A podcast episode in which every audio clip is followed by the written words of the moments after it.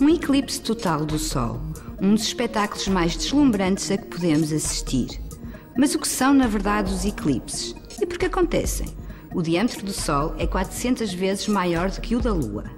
Por uma incrível coincidência, a distância da Terra ao Sol é mais ou menos 400 vezes maior do que a distância da Terra à Lua. É por isso que, quando olhamos para o céu, ambos parecem ter o mesmo tamanho. Quando a Lua passa diretamente em frente ao Sol, temos um eclipse solar.